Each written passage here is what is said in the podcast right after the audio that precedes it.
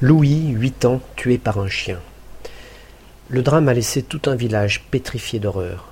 À Cauville-sur-Mer, personne ne peut qualifier ce qui est arrivé au petit Louis, huit ans, mort après avoir été mordu par un chien dans un jardin de la commune, mercredi après-midi. Les habitants préfèrent souvent laisser place au silence ou à la pudeur. Nous, on ne dit trop rien. Ici, on est comme une famille. Tout le monde se connaît confie simplement la patronne de la boulangère du bourg, mère de famille. On ne sait pas les circonstances, mais c'est un drame épouvantable pour tout le village et pour la famille.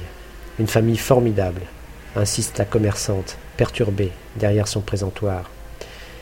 C'est à quelques dizaines de mètres de là, dans la cour d'une habitation de la paisible impasse de la Chênaie, que le jeune garçon a été attaqué par la bête, un bull mastif, chien de première catégorie. Le garçon habitait dans une autre partie du village, au hameau du Tronquet.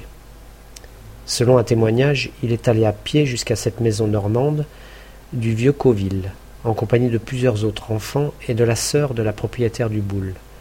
Ils allaient voir les poissons qui se trouvent là-bas, explique le maire sous le coup de l'émotion. Les enfants devaient partager un goûter, ajoute une source proche de l'enquête menée par les gendarmes. À 17h30, alors que les enfants jouaient autour d'un bassin, le gamin a été attaqué par le chien, pesant une cinquantaine de kilos. Blessé à la carotide, il a d'abord été secouru par la propriétaire du molosse et sa sœur, toutes deux de profession médicale. Mais les pompiers et le SAMU sont vite venus en renfort. Transporté vers le Havre, l'enfant est décédé lors de son hospitalisation.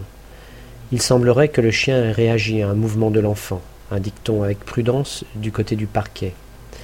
Louis était apparemment le seul enfant que l'animal, qui n'était pas connu pour son agressivité, ne connaissait pas. La maîtresse du boule mastif, placée en garde à vue à la brigade de Saint-Romain, a été remise en liberté hier. Le chien ne se trouvait pas sur la voie publique et ne devait donc pas être obligatoirement tenu en laisse et muselé. Mais les investigations se poursuivent pour préciser les circonstances de ce tragique accident. On est aussi triste qu'eux, ce sont des gens irréprochables, confient simplement des voisins de la propriétaire du chien. Louis ne comptait pas parmi les 180 enfants scolarisés à Cauville. Mais dès hier matin, la directrice a dû répondre aux interrogations angoissées de certains élèves. Le chien, quant à lui, a été observé dans une clinique vétérinaire. Selon le parquet, il devrait être euthanasié.